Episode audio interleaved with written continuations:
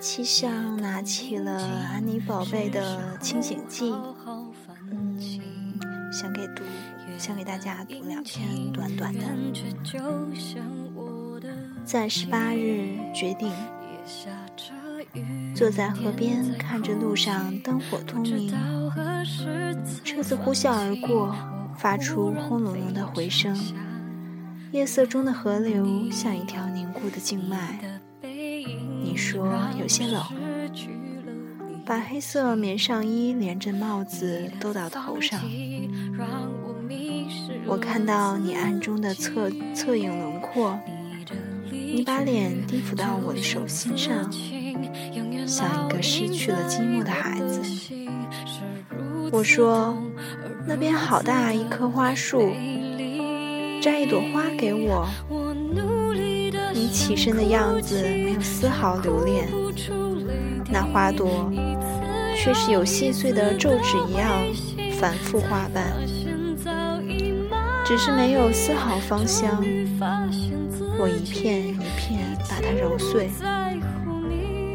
你在阴影中亲吻我，你的气息很干净。亲吻的时候，我看到自己的灵魂洁白，没有负担。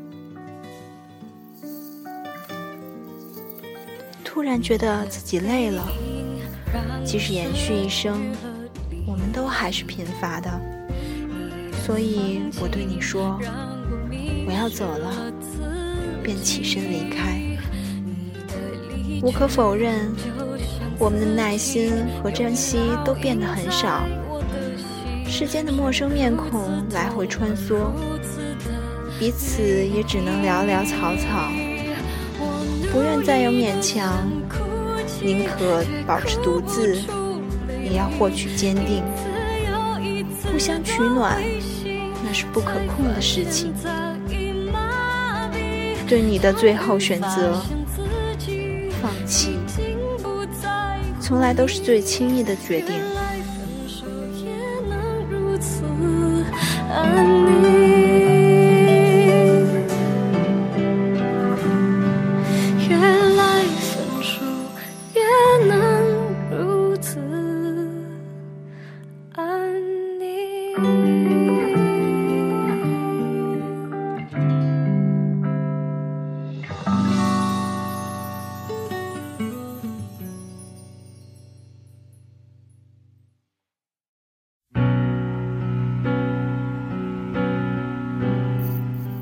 在二十八日，原则。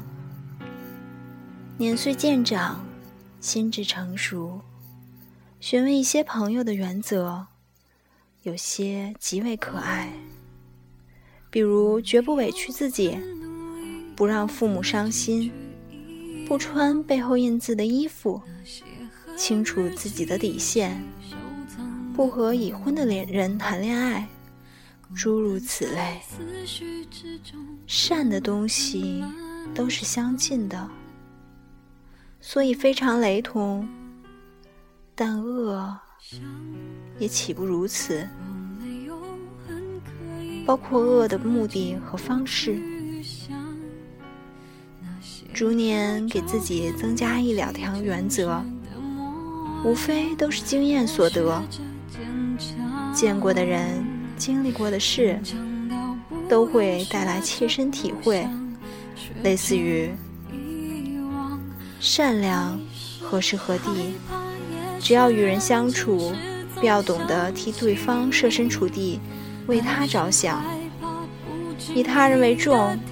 曾经遇见一些非常善良的女性，总是把好的东西让给别人，自己承受更大负担。他们身上那种善良的热量，对人影响巨大。沉着应对，低调处事，做任何事情让自己不至于惭愧。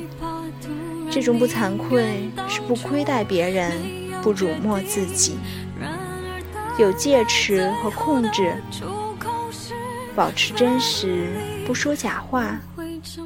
但这条对没有原则的人是完全无效的，因为他们没有自知。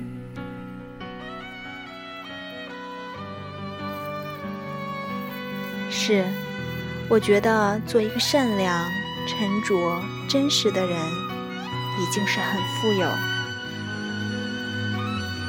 感谢大家的收听，希望大家在这首安宁的歌曲里面，也找到自己的安宁。晚安。夜深人静时总想起你，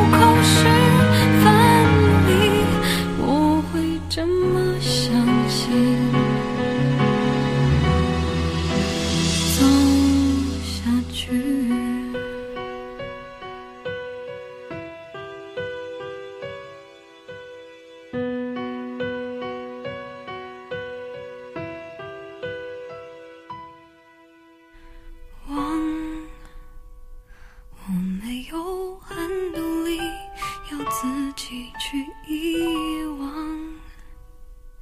遗忘。